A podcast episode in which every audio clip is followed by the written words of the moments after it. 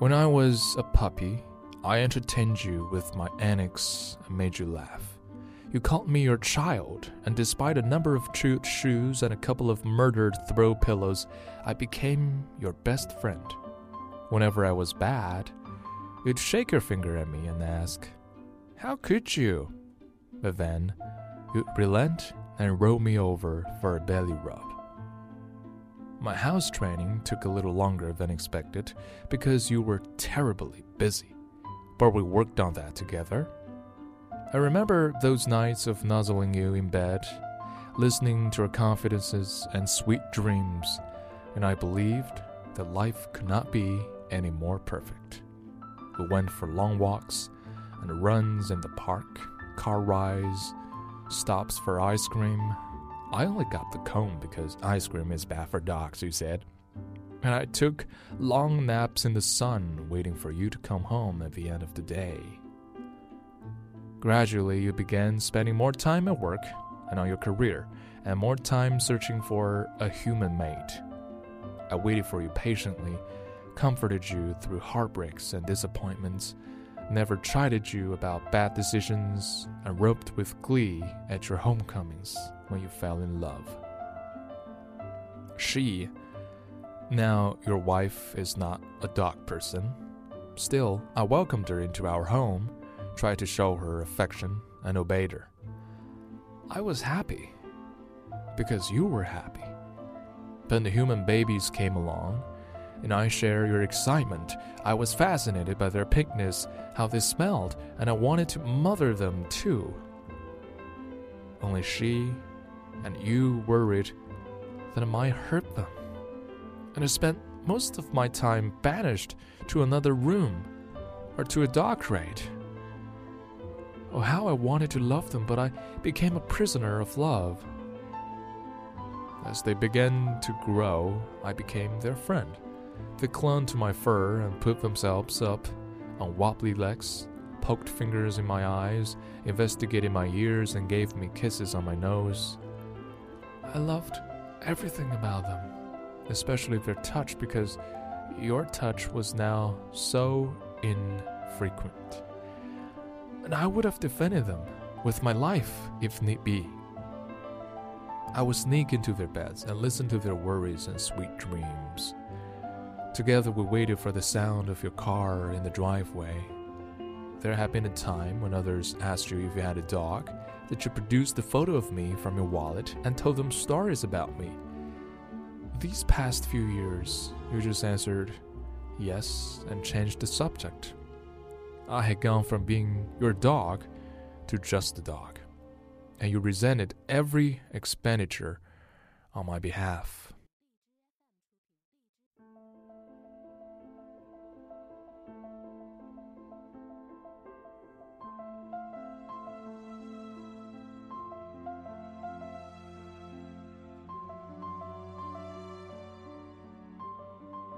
Now you have a new career opportunity in another city, and you and they will be moving to an apartment that does not allow pets.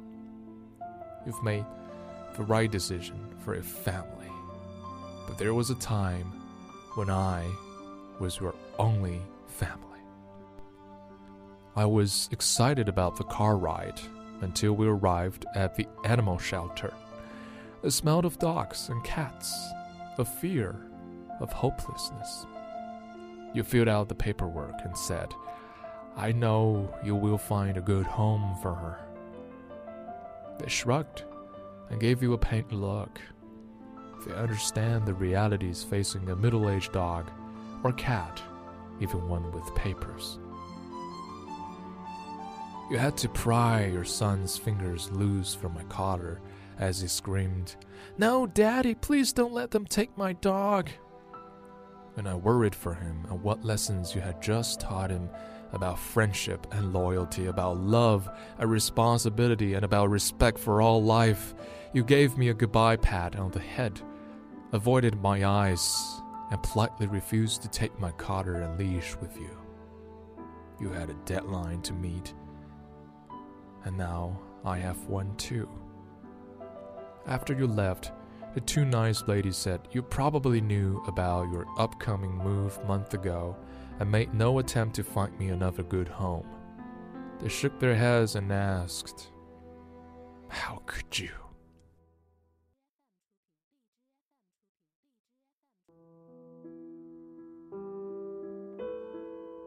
They're as attentive to us here in the shelter as their busy schedules allow. They feed us, of course, but I lost my appetite days ago. At first, whenever anyone passed my pen, I rushed to front, hoping it was you. That you had changed your mind, that this was all a bad dream, or I hope it will at least be someone who cared, anyone who might save me. When I realized I could not compete with the frolicking for attention of happy puppies oblivious to their own fate. I retreated to a far corner and waited. I heard her footsteps as she came for me at the end of the day, and I padded along the aisle after her to a separate room. A blissfully quiet room. She placed me on the table, rubbed my ears, and told me not to worry. My heart pounded in anticipation of what was to come, but there was also a sense of relief. The prisoner of love had run out of days.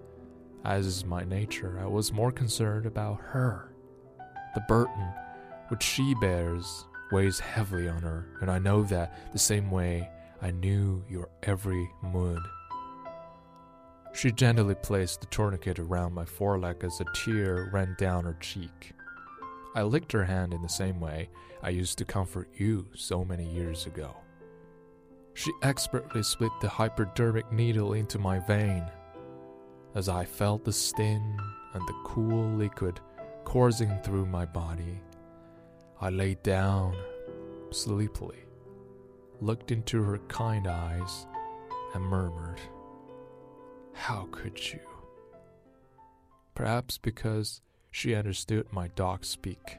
She said, I am so sorry.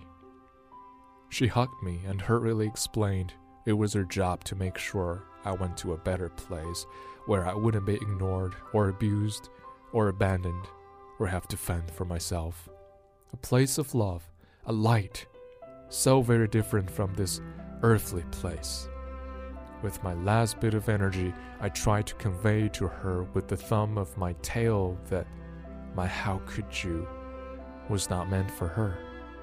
It was you, my beloved master, I was thinking of. I will think of you and wait for you forever. May everyone in your life continue to show you so much loyalty. I loved you best. So this is where we part, my friend. And you'll run on around the bend, gone from sight but not from mind. New pleasures there you'll surely find. I will go on, I will find the strength. Life measures quality, not its length. One long embrace before you leave, share one last look before I grieve. There are others, that much is true but they be they, and they aren't you. And I, fair, impartial, or so I thought, will remember well all you've taught. Your place I'll hold, you will be missed, the fur I stroked, the nose I kissed. And as you journey to your final rest, take with you this I love you best.